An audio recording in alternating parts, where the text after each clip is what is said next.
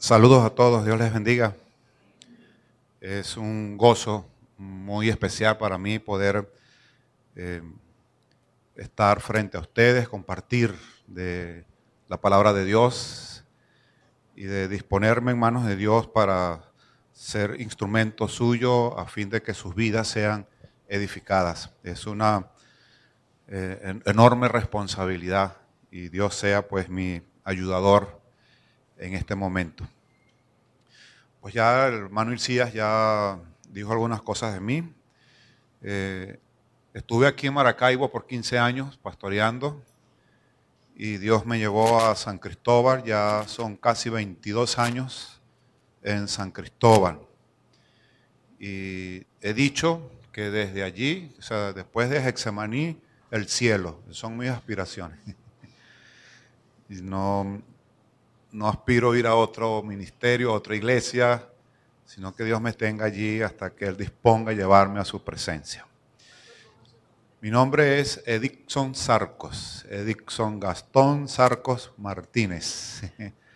Soy andino de nacimiento, pero por mis venas corren sangres zuliana de las buenas, mi familia paterna de la Ensenada, de Urdaneta y mi familia materna de Machique, específicamente de un caserío que se llama Los Chichíes. Y mm, Perijá, eso es Perijá. Eh, pero larense de crianza, o sea, me considero guaro pelado. Criado en Lara, pero bueno, soy como el apóstol Pablo, tengo de todo un poquito, o sea, andino de nacimiento, zuliano por por genes y larense por crianza. Mis hijas aquí son de aquí, nacieron aquí en, en Maracaibo. Son nada más y nada menos que el municipio del Saladillo. Son saladilleras. Suena poco feo, ¿no? No, suena bien. Hay unos cuantos del Saladillo aquí, no sé. Por eso lo defiende. Bien, mis hermanos, este, quiero compartir con ustedes y quiero que leamos primero un versículo de la palabra de Dios que se encuentra en Cantar de los Cantares, capítulo 1, versículo 6. Cantar de los Cantares, capítulo 1, versículo 6. El versículo dice así, no reparéis en que soy morena, porque el sol me miró. Los hijos de mi madre se airaron contra mí me pusieron a guardar las viñas y mi viña que era mía no guardé. Bien. Es, de pronto le suena un poco raro el texto con respecto al tema de encuentros con la familia. Pero el libro Cantar de los Cantares es un canto al amor entre una pareja, entre un hombre y una mujer.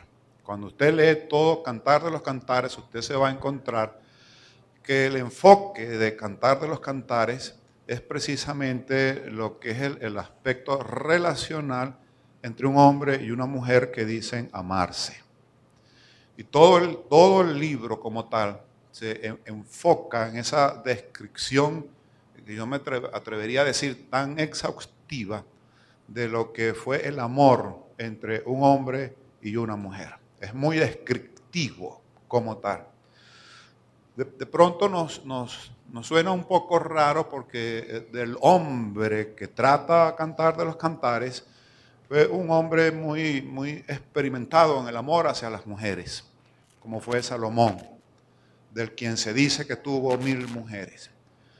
Pero quizás yo hubiese descartado el cantar de los cantares si Salomón hubiese hablado de sus mil amores.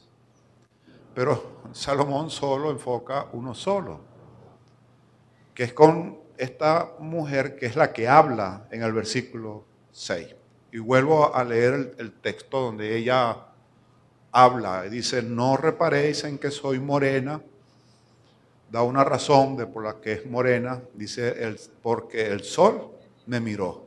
Los hijos de mi madre se airaron contra mí, me pusieron a guardar las viñas y mi viña, que era mía, no guardé.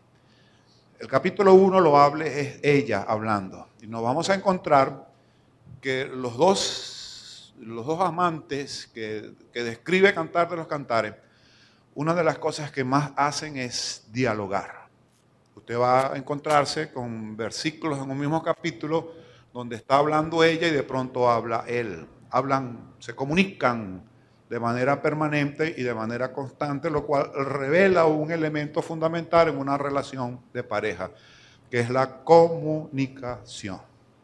Y ellos hacen mucho en todo, todo el contenido de cantar de los cantares. Conversan, hablan, inclusive uno puede imaginarse imágenes, figuras que describe el libro, en donde se nota que es de madrugada, que es de noche, que es de día, que es de tarde, lo cual revela que el, momento que ellos no estimaban tiempo a la hora de comunicarse como pareja, y lo hacen en todo momento, en todas circunstancias. Vamos a encontrar circunstancias difíciles, de dificultades, porque se revela eso también, donde están, permítanme usar el término, en pleito, como pareja, que también es normal, pero una de las cosas que hacen en medio de, su conflicto es comunicarse, conversar, hablar, intercambiar ideas, intercambiar la descripción de sus emociones. Todo eso lo vamos a encontrar allí en Cantar de los Cantares. Y una de las cosas principales es la manifestación afectiva de manera permanente. Constantemente se están intercambiando palabras donde se muestran el afecto de amor, de cariño, de atracción, de seducción. O sea, es un libro encantador. A mí me encanta cantar de los cantares. Y no me gusta decir solamente cantar, porque es que la descripción es muy enfática y hay que decirla completa. Es cantar de los cantares. Es la canción de las canciones. Y el canto que se entona allí con con primacía es el canto al amor, el canto a la relación de diálogo y de comunicación y de manifestación de afecto del uno para con el otro. Eso lo resalta todo el libro de Cantar de los Cantares. Ahora, el texto en sí, el texto en sí nos, llama la atención algunas cosas que dice. Primero nos hace una descripción de la condición física de la esposa, dice que es morena. Ella da una razón y dice porque el sol la miró. Es una, forma poética, recuérdense que Cantar de los Cantares es un libro poético, es una forma poética de decir me, me, expuse al sol y me tostó, me quemó, me, me, quemó la piel, me puso negro, etc. Pero es la forma poética de decirlo, el sol me miró. Y aquí en Maracaibo el sol nos mira cada rato. Ese, ese hasta de noche nos mira. aquí en Maracaibo uno siente que hasta de noche el sol lo mira a uno. No solo es de día cuando nos mira, sino hasta de noche nos mira. Y sobre todo cuando se va la luz, más nos mira todavía. Aparte de eso, ella da otra, otras razones. Aparte de decir que el sol la miró, da otras razones. Y dice, los hijos de mi madre se airaron contra mí, por esa razón me pusieron a guardar las viñas y mi viña, que era mía, no guardé. Hablando del trabajo que hizo, que uno entiende y interpreta que se expuso al sol y por eso entonces se puso morena. Es lo que ella está diciendo. Aquí vemos lo siguiente, la primera prueba de aceptación que todos debemos pasar es aceptarnos a nosotros mismos tal cual como Dios nos hizo y amarnos como Él nos ama. No preocuparme de que si soy gordo, soy flaco, soy feo, soy fea, soy bonito, soy bonita, mis ojos son negros, me hubiesen gustado que fueran verdes, o mis ojos son verdes, me hubiesen gustado que sean negros. Hay un problema de aceptación muchas veces con estos aspectos físicos.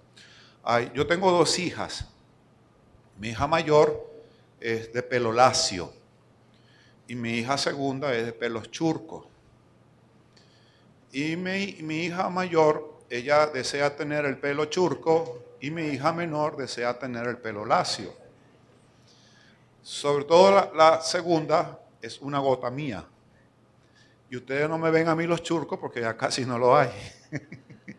pero la razón de ella tener pelo churco es por mí, en el caso de la segunda, y es catira como yo, como tal.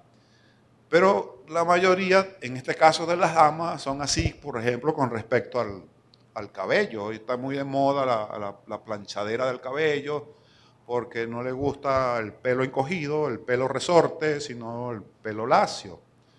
Es un problema a veces hasta de aceptación y hasta social también. La sociedad misma nos lleva, nos lleva a eso y la moda también se interfiere en esa circunstancia. Pero lo primero que vemos en el texto es como un problema de aceptación del cómo soy. Y la dama está buscando algún argumento que la pueda justificar por la situación que ella tiene de ser de piel morena. Pero nosotros estamos llamados a aceptarnos y entender que Dios nos hizo así y que Él nos ama de cualquiera que sea mi forma. La segunda prueba que, podemos ver en el texto también es que nosotros queremos ser aceptados por los demás. Y esta es la prueba que vemos en el versículo 6. La mujer del versículo 6 no quería que los demás la juzgaran por su apariencia. Y por eso dice, no reparéis en que soy morena porque el sol me miró. Ella, si se quiere, estaba pidiendo que no la juzgaran por las apariencias. Pero eso al mismo tiempo es irreal, porque la gente no, no puede ver nuestras intenciones, sino que principalmente ven nuestras acciones, nuestras actitudes. Y es muy importante que, es lo que yo realmente muestro y tengo que mostrar lo que realmente yo soy. Los demás juzgan por las apariencias, pero lo que sí es cierto es que Dios no nos juzga por la apariencia, porque Dios tiene la capacidad de ver nuestros corazones y es lo que Él realmente juzga. Y por nuestro corazón es por donde Él nos determina y nos califica. Tenemos el caso de cuando Samuel fue a ungir rey en casa de Isaí que le pidió a Isaí que le mostrara a sus hijos, porque Dios le había dicho de que entre sus hijos iba a escoger al próximo rey de Israel. Isaí le presentó a siete varones hermosos, altos, esbeltos. Y cuando ya Samuel entendía que por la apariencia física era el que llenaba la condición, Dios le dijo, no, no, no, no. Y al final le dijo, no mires lo que está afuera, porque yo miro es el corazón y le trajeron por allá a uno que aparente era, aparentemente era bonito, pero era menos bonito que los otros siete. Quizás por eso no lo mostraron al principio. Pero cuando lo colocan en la presencia de Dios, que Dios mira el corazón de ese muchacho, dice, ese es úngelo. Por eso dice el texto de 1 de Samuel 16, 7, y Jehová respondió a Samuel, no mires a su parecer, ni a lo grande de su estatura, porque yo lo desecho. Porque Jehová no mira lo que mira el hombre, pues el hombre mira lo que está delante de sus ojos, pero Jehová mira el corazón. Así que no te preocupes cómo Dios puede verte por fuera, preocúpate de cómo Dios puede ver tu corazón. Así que preocúpate de qué? De tu corazón, de tu ser, de ese elemento que es el que va a aflorar tu conducta, tu corazón, tu mente como tal. Eso es lo que Dios va a mirar y esa debe ser tu dedicación, porque es lo que Dios, es en lo cual Dios va a poner sus ojos. Tenemos allí la manifestación de un descuido personal. En otra versión, el mismo texto dice, no se fijen en el color de mi piel que el sol ha oscurecido es que mis hermanos se enojaron conmigo y me mandaron a cuidar sus viñas, pero no tuve cuidado de mí misma. Descuido personal. ¿En qué pudo haber consistido el descuido? No usó sombrero, no se untó protector solar. Yo me imagino que por, por venir de donde ella venía, había forma de cubrirse la piel con un cuento, con crema, qué sé yo, para protegerse del sol, pero ella no lo hizo, se descuidó. Y se descuidó ¿por qué? Porque le dio más interés a otras cosas que no tenían nada que ver con ella que con ella misma como tal. Un descuido personal, una nota curiosa. el versículo 13 nos da un nombre de esta morena. Y dice el versículo 13, vuelve, vuelve Sulamita, vuelve, vuelve que te veamos. Ahora es Salomón hablando. Y Salomón la llama, ¿cómo la llama? La Sulamita. O sea que ya tiene nombre la morena. ¿Cómo se llama la morena? Sulamita. Y ese vuelve, vuelve, no, no sé si me colocaron la versión Dios esta, ok.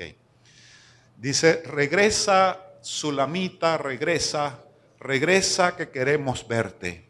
¿Y qué quieren ver de la Sulamita? Una danza como en los campamentos. La, la, forma gramatical del hebreo que se usa en el versículo está interpretada en esta versión. Vuelve, vuelve implica vente danzando, vente bailando, que queremos verte. En otras palabras, expresa que a Salomón le encantaba ver a su esposa danzando. Había un encanto en ella a la hora de hacerlo y Salomón le está pidiendo, por favor, que vuelva a hacerlo porque queremos verte. Eso es una parte de la curiosidad. La otra parte de la curiosidad es el significado del término sulamita. Y el término sulamita es el femenino en hebreo de Salomón. Significa pacífica. Salomón significa pacífico y Sulamita significa pacífica. Así que eran los esposos pacíficos, pero no peleaban, porque ambos eran los pacíficos. Él se llamaba el Pacífico y ella se llamaba la Pacífica. Eso me da una idea de que hay esposos que entre sí se tienen nombre. Allá en San Cristóbal hay una pareja que ellos entre sí se llaman los bellos. Él le dice a ella bella y él le dice a él bello. Yo lo dudo un poco, pero ellos son los bellos. Ojalá no me estén viendo. los bellos. Hay otros que se llaman los muñecos. Él le dice a ella muñeca y ella le dice a él muñeco. Y las parejas tienen nombre. Como la canción. Viejo, mi querido viejo. Las parejas tienen su forma de llamarse. Otros se llaman el negro, la negra. Otros se llaman el viejo, la vieja. Pero el gordo y la gorda. Pero aquí es el pacífico y la pacífica. Eso también revela algo muy, muy singular en esta pareja. Tenían una forma de llamarse quizás en la que ellos identificaban su carácter. Pero si usted lee eh, cantares todos completos, se va a encontrar que hubo momentos en que discutieron como tal. Eso es normal en una relación de pareja. Así que la viña que era mía, la viña que era mía, ha sido desatendida por atender las de otros, en primer lugar. Si hemos actuado mal, debemos esforzarnos por actuar correctamente la viña que era mía ha sido desatendida por atender la de los otros. Si hemos descuidado nuestra propia viña, debemos confesarlo con la debida humildad, pero no debemos continuar descuidándola. Yo puedo aceptar que ciertas prioridades las he colocado en lugares equivocados, yo puedo reconocerlo, pero con solo reconocerlo no he hecho nada. Tengo que entender que al reconocerlo no puedo continuar desatendiendo lo que debe tener primacía en mi vida. Lo primero debe ser lo primero. Si lo primero lo he colocado en segundo, tercero, cuarto, último lugar y reconozco que he fallado al respecto, yo tengo que tomar lo, que he puesto en otros lugares y colocarlo en el lugar que le corresponde. La Sulamita estaba reconociendo que lo que debió haber sido primero para ella no lo fue y eso había traído algunas consecuencias para ella. En este caso, su piel se había puesto más morena de lo normal, porque no le había dado la atención adecuada a la condición de su piel. Hemos de pedir a Dios que broten buenos resultados de nuestras lamentaciones por nuestras propias fallas. Fallamos, nos equivocamos, lloramos por eso, entendemos que sí, pero lo que se busca, lo que eh, al reconocer eso es que podamos cambiar y las cosas sean mejores.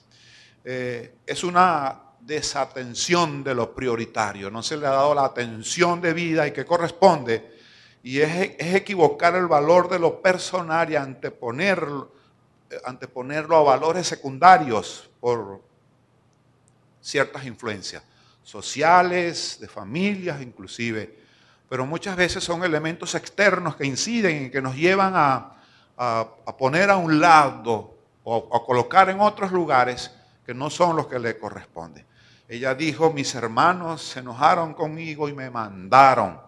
O sea, una mujer sumisa atendió a la exigencia de sus hermanos, pero eso la llevó a descuidar su propia viña. Y los resultados no fueron los mejores. Em, nosotros tenemos que las uvas como tal, cuando son bien atendidas, son fructíferas, son prósperas, pero cuando los viñeros, que aquí en Maracaibo, en mi época que vivía acá, tuve la oportunidad de visitar muchos viñeros. Los viñeros eran muy, muy hermosos cuando son bien, bien cuidados y bien tratados. Así que la viña que era mía ha sido desatendida por atenderla de los otros y vemos las consecuencias no adecuadas de esa desatención. Segundo, la viña que era mía ha de ser atendida personalmente. Cuando yo hablo de viñas en esta mañana y lo que es la idea que podemos traer de manera comparativa, es que hay ciertas cosas en mi vida que deben ser prioridad. Yo quiero comenzar por lo que considero que debe ser la primera viña a la que yo debo cultivar con prioridad, con primera prioridad, con primera urgencia, con primera necesidad. Y la primera de ellas es el corazón. Dice Proverbios 4:23, en la versión 60 dice, sobre toda cosa guardada, guarda tu corazón porque de él mana la vida. La versión que tengo aquí para ustedes dice, sobre todas las cosas, cuida tu corazón porque éste determina el rumbo de tu vida. O sea, es la fuente de todos los demás. De allí sale todo lo demás. Y debo decir algo al respecto. Los principios rectos son oro espiritual.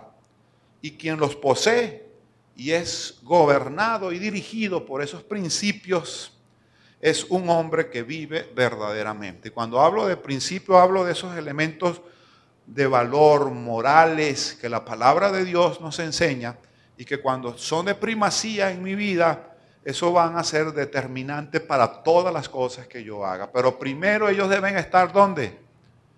En nuestro corazón, bien guardados, pero no escondidos, sino bien cultivados, bien dispuestos para que puedan aflorar y puedan darse de manera natural. El que no tiene un corazón entonces cultivado, enderezado, puro, aparte de cualquier otra cosa que tenga, yo pudiera decir que no tiene vida.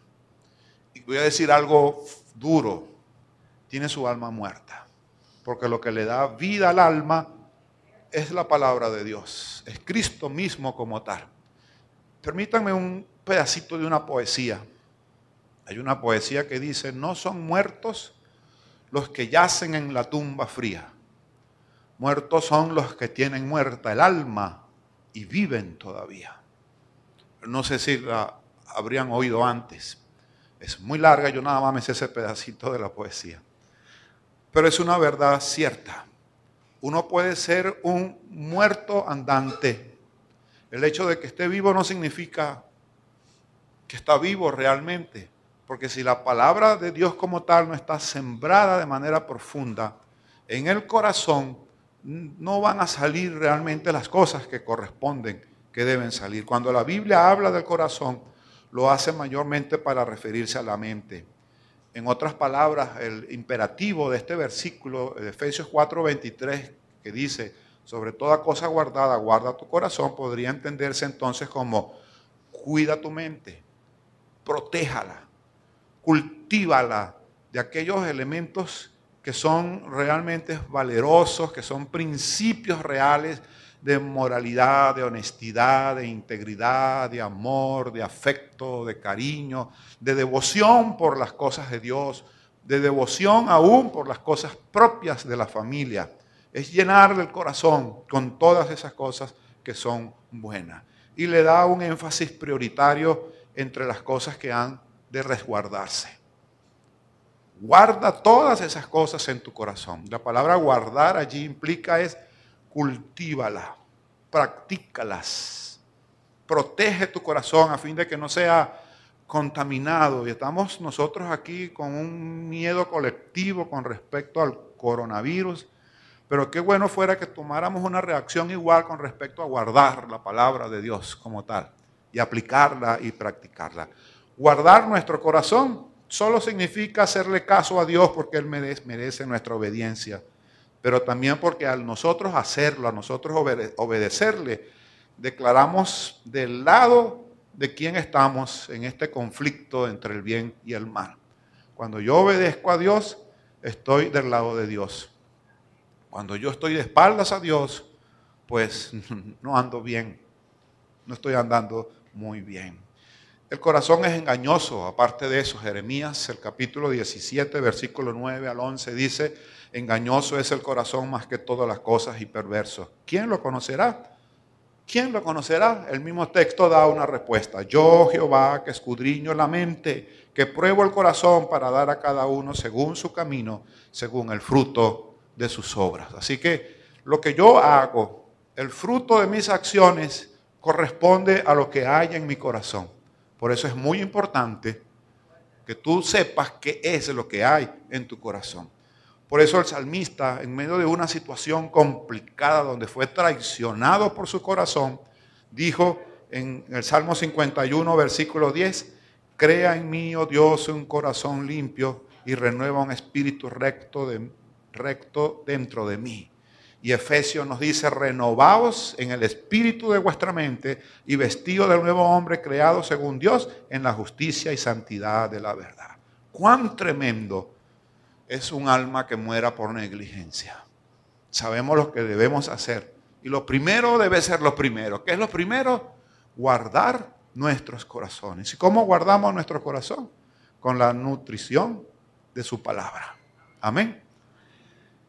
Así cuando nosotros hacemos eso, podrán ver que caminar con Cristo es la manera de guardar nuestra propia viña y servir al Señor. Así que vamos y sentémonos al lado de Jesucristo, disponiendo nuestro corazón a llenarnos de Él.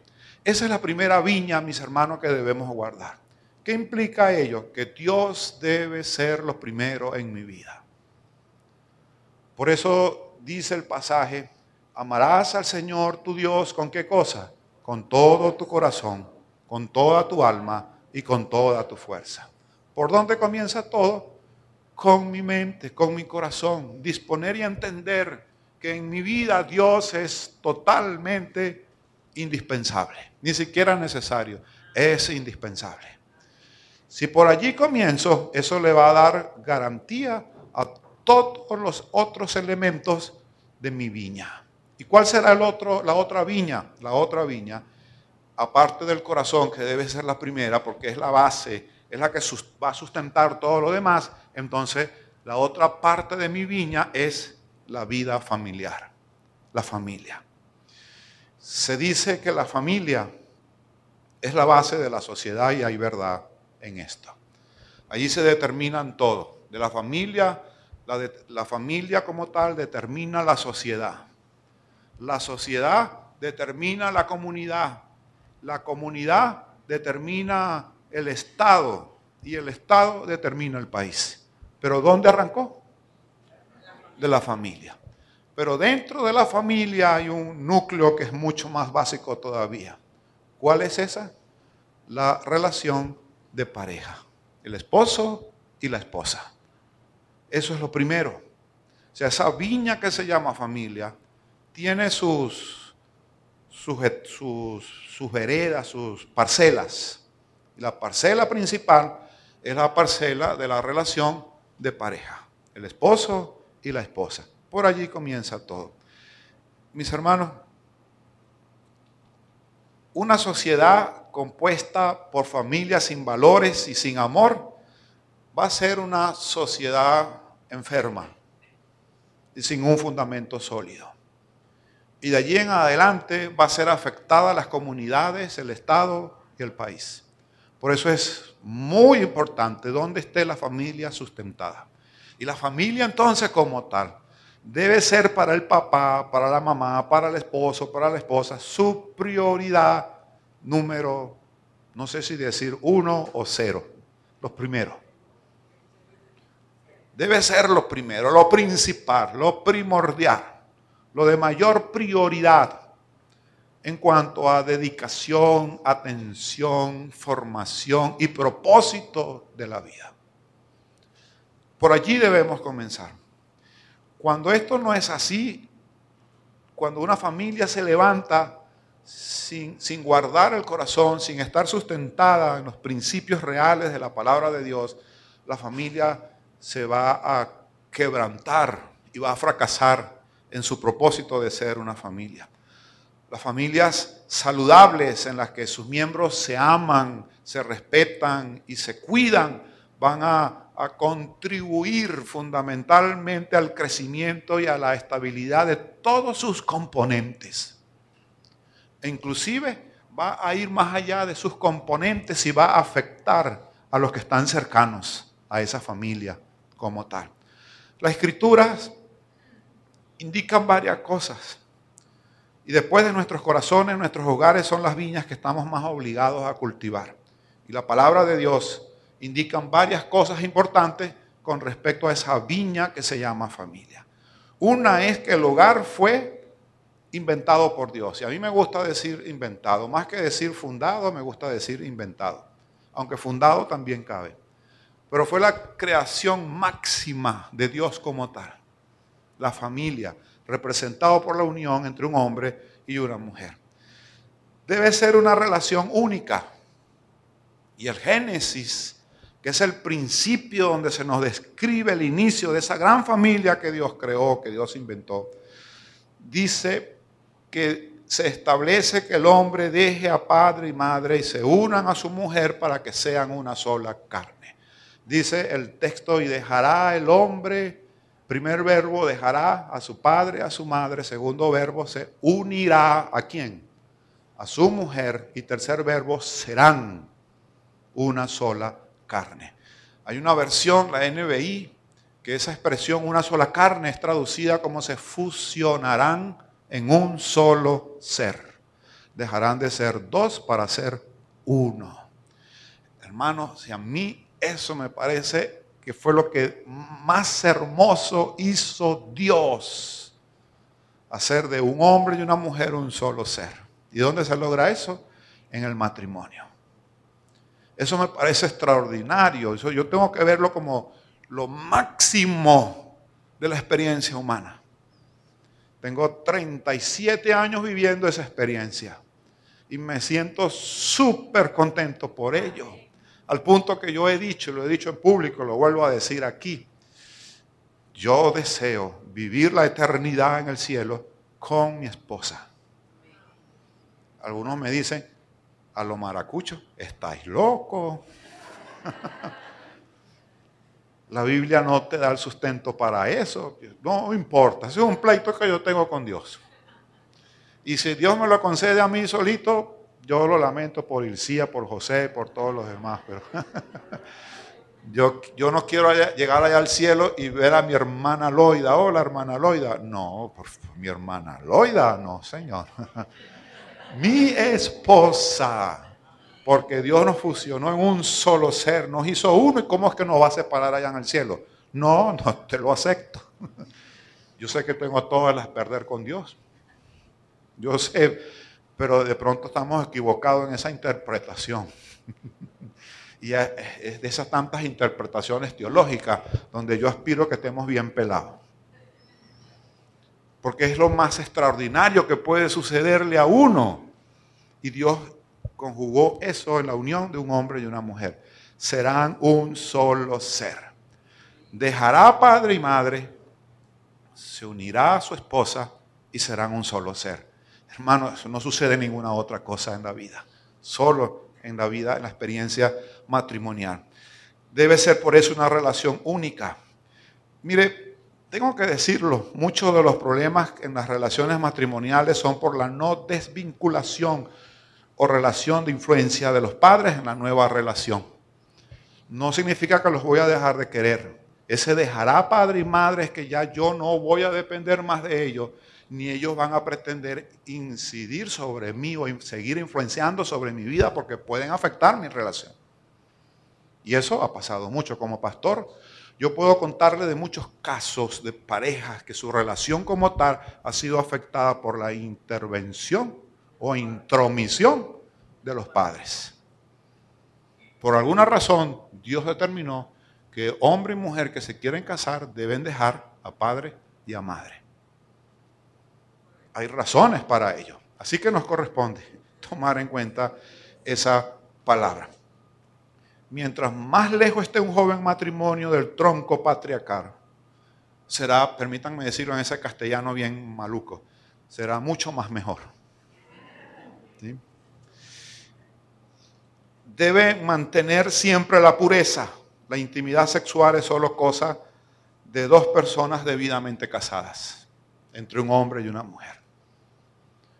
Y ese aspecto también debe ser conversado por la pareja y, colocado en un lugar de extrema pureza y muy sagrado entre ellos como tal. Mis hermanos, el adulterio y la fornicación son dos pecados terribles que amenazan la integridad de una relación. Y la sociedad que nos, nos, nos rodea promueve precisamente la promiscuidad sexual. Nosotros como hijos de Dios no podemos prestarnos para, para esas cosas. La Biblia exhorta que sea el matrimonio honroso y que el hecho debe ser sin mancilla. Permítame hacer una cuñita aquí. Las jovencitas y los jovencitos deben llegar vírgenes a la unión. Es triste ver hoy día la vulgaridad con la que esas reglas se violan hoy con las relaciones a, a destiempo y el desenfreno pasional con que los muchachos hoy día se levantan. Yo he dicho que mucho de, ese desenfreno pasional tiene que ver con, con lo que se come. Porque es como que está en la sangre, en las hormonas. Pero es propio de la trampa del enemigo. Hermano, la relación matrimonial y la familia debe tener permanencia. La muerte es lo único que produce la separación, aunque yo soy de los que piensan que yo después de la muerte espero estar con mi esposa por la eternidad. Pero aquí una sola cosa debe poner separación, solo la muerte. Las cosas que se dan a diario, esos desacuerdos que, son normales que se den. Yo siempre he dicho que debemos hacer de los conflictos un elemento constructor, más no un elemento que destruya. Yo puedo aprovechar una diferencia con mi esposa para que podamos amarnos más y podamos acercarnos mucho más. Mire, mi esposa es llanera. Yo me considero larense porque fue mi formación desde niño, mi adolescencia y mi juventud. Y somos muy distintos en muchos aspectos uno de los elementos que más diferencia marcó, porque ya hoy lo es prueba superada, fue el, elemento alimenticio. Mi esposa tenía una costumbre de comer, yo tenía otra. Y eso produjo choque entre nosotros. A las dos semanas de casado se produjo el primer choque por problemas de comida. Mi esposa quería cenar espagueti con carne molida. Yo quería cenar café con leche con pan dulce. ¿Ven, ¿Ven la diferencia? La diferencia es abismal. Y yo como buen larense que veo un plato de espagueti, yo digo, dije, pero por favor, eso es un almuerzo. Y eso es mucha plata para gastarlo en la cena. y mi esposa, no, eso es lo que yo he comido toda la vida en la hora de la cena. Ahí pues a la final mi esposa, al día de hoy, cena café con leche con pan dulce. a la final ella dijo, no es bueno comer espagueti con carne molida en la hora de la cena. Es una comida muy pesada para la hora de la cena. Ella lo razonó y entonces entendió que es mejor un café con leche con pan dulce. A mí me encanta el café con leche con pan dulce. Esas diferencias se dan, pero nos construyó a la final, accedimos, una vez nos visitó el suegro y mi esposa le sirvió café con leche con pan dulce y mi suegro dijo, es que tú me ves a mí cara de pajarito. yo entendí, ay, sí es verdad, y yo salí corriendo a buscar carne molida y espagueti. y resolví mi problema con el suegro y él contento como tal. Cuestión de llegar de acuerdo. Un, algo que fue un conflicto, hoy día es razón de risa y nos edifica y no nos hace pelear, sino que nos, contentamos por esas diferencias que tuvimos, producto de la inexperiencia y quizás de la falta de, de consejo, porque mi esposa y yo no recibimos consejo cuando tuvimos de novio, asesoría entendiendo esa dificultad que tuvimos, nos hemos dedicado a hacer ese trabajo hoy día. Para que los novios sepan, sepan el lío que se van a meter. ¿Oíste, Daniel? bueno. El hombre debe amar y cuidar a su esposa, dice la palabra de Dios en Efesios 5:26, tal como Cristo lo hace con la iglesia. Aunque es el Señor, no la subyuga ni la somete, sino que se sacrifica a sí mismo por ella para santificarla. Esa es la función del esposo. Lo más importante para los esposos es triunfar en el hogar, más que triunfar en su profesión, en la sociedad en general.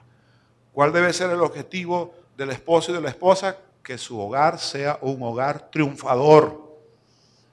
No crecer como profesional, ni que mi trabajo sea el que crezca. Está bien eso pero lo primero debe ser cuál? Que su hogar sea el que triunfe, sea el que crezca, sea el que se levante, sea el que sea próspero, donde los hijos que nazcan allí entiendan bien claro el camino por el cual deben andar. Y especialmente el camino relacional con Dios. Rapidito, diez mandamientos para el esposo y la esposa. Espero que estén allí. Dice, ama a tu esposa como Cristo amó a la iglesia Expresa tu amor con palabras de cariños y afecto. Pregúntense cómo se siente. Tu esposa será prioridad antes que tus hijos. No sé si entienden eso. Los hijos no deben ser primero para la mamá, porque hay mamás que dicen que lo principal para ella son sus hijos y el esposo que se espere. Eso es un error. El esposo debe ser primero y los hijos que se esperen. Usted dirá, ¿cómo es eso? Eso es lo que realmente se desprende de la palabra de Dios. Y los hijos lo van a entender y no se van a ver afectados negativamente por eso. Ahora, si usted lo cambia, sí va a haber una afectación negativa. Lo primero debe ser lo primero. Pregúntense cómo se siente, tu esposa será prioridad antes que tus hijos, no se griten, no se peguen, si tienen diferencias, invítense a conversar, oren juntos, salgan periódicamente a pasear a una cita romántica solo los dos, solo los dos solitos, sin compañía. Háganse un regalo de vez en cuando. Hermano, cuando mi esposa y yo éramos novios, estudiábamos en Ebenezer, allí nos conocimos. Yo sembré 17 matas de rosas en el patio de la residencia masculina. Lo sembré con orientación porque mi idea era tener rosas todos los días, a fin de regalarle a mi novia una rosa todos los días. Así la conquisté. Una rosa diaria, del lunes a viernes le daba yo. Ella recibía en la semana cinco rosas. Ahora, ¿eso fue solo de novio? No, pregúntenle. Pregúntenle. Yo viajo al páramo, gracias a Dios tengo el páramo cerca. Y compro mis dos paquetes, un paquete de dos docenas de rosas y la llevo a la casa. Y ahí tengo 24 rosas para darle a mi esposa. Eso lo hago aún hoy día, no porque ya no es mi novia, no lo voy a hacer lo sigo haciendo. Y eso tiene a mi esposa encantada, por no decir embobada. 37 años, mis hermanos. Y mi hija menor, que ya no es tan menor, este año cumple 30 años, mi hija menor, ella nos ve, nos, ha conseguido en situaciones comprometedoras y dice, ustedes si son ridículos, están muy viejos para eso. Yo le digo, eso nunca pasa. ¿Recuerdan la canción de Simón Díaz, El caballo viejo? El caballo viejo no ve calendario para manifestar el amor. Y yo no soy ni tan caballo ni tan viejo. Pero el afecto, eso está vivo todavía. Y mi esposa llanera sigue siendo la gacela llanera como yo la bauticé en Abenecer. Ella tenía una costumbre de entrar al desayuno en la mañana con el, el pelo mojado sin peinárselo. Y eso a mí me derretía. ¡Wow! Decía yo. ¡Qué gacela llanera! Eso aún hoy día sigue siendo. Mi esposa tiende a poner muchas canas blancas y yo vivo pendiente de su tinte para que se pinte el pelo. Pendiente. Soy yo, no ella, soy yo. Hermano, la familia, los hijos de la segunda viña. Salmo 127, versículo 3 dice, los hijos son una herencia del Señor, los frutos del vientre son una recompensa. Los hijos que Dios nos da son parte de la bendición que Él nos concede. Hay casos donde no llegan los hijos, pero si llegan, hay una responsabilidad también allí muy grande. No debemos verlos como una carga económica, como una presión sobre nosotros, sino como una bendición de Dios.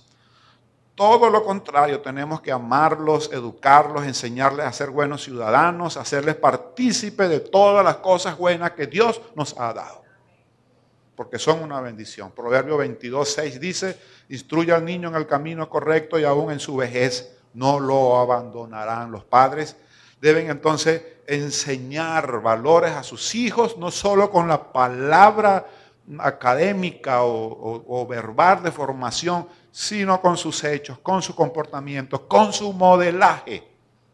Porque de lo contrario, si usted enseña cosas negativas por sus actitudes, ellos también la van a asimilar y se van a comportar iguales. Pudiéramos decir muchas cosas. Es responsabilidad de los padres instruir a sus hijos en la verdad del Evangelio, enseñarles lo que significa amar a Dios, seguir a Dios, servir a Dios.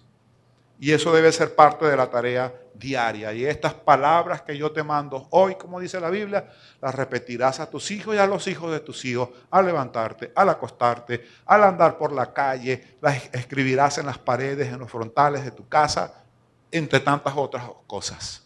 Pero la enseñanza debe ser diaria y el modelaje de buen testimonio debe ser también diario. Una buena base espiritual va a ayudar a los niños inclusive a enfrentar los retos que se le van a presentar a ellos más adelante. Por eso es muy importante lo que hoy se le enseña.